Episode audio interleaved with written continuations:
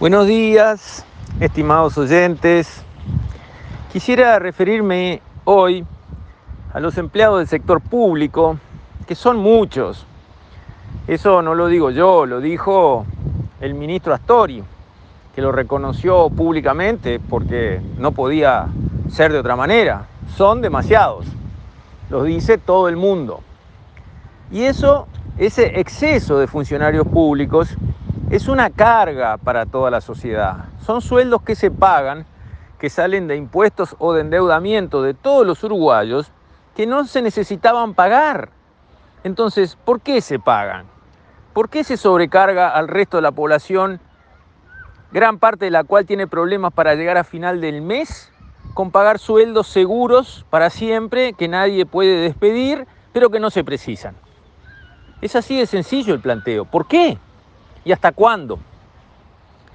Pero no solamente es un problema de cantidad de funcionarios públicos, que siendo 300 y pico de mil, el Uruguay funcionó perfecto con la misma cantidad de personas y con menos soluciones informatizadas y a través de las comunicaciones como ahora, que en todo el mundo eso está actuando, para permitir que muchas tareas que tenía que hacerlas físicamente una persona se puedan hacer a través de un teléfono, de una computadora.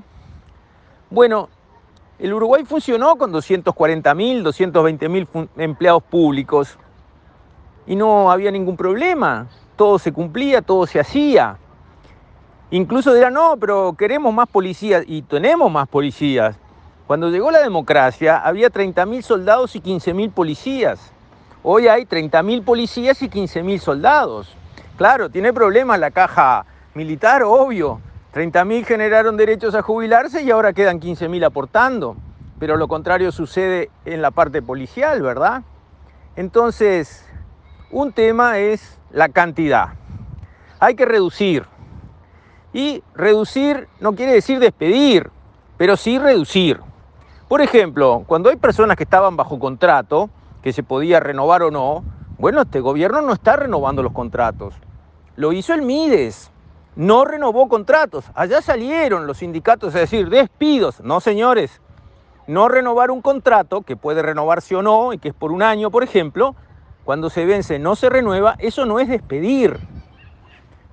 Y además hay personas que por el ciclo de la vida se jubilan, otras se mueren, otros se van del país, otros consiguen un trabajo, otros heredan a una tía. Las cosas de la vida van haciendo que algunas personas se retiran de una plantilla laboral.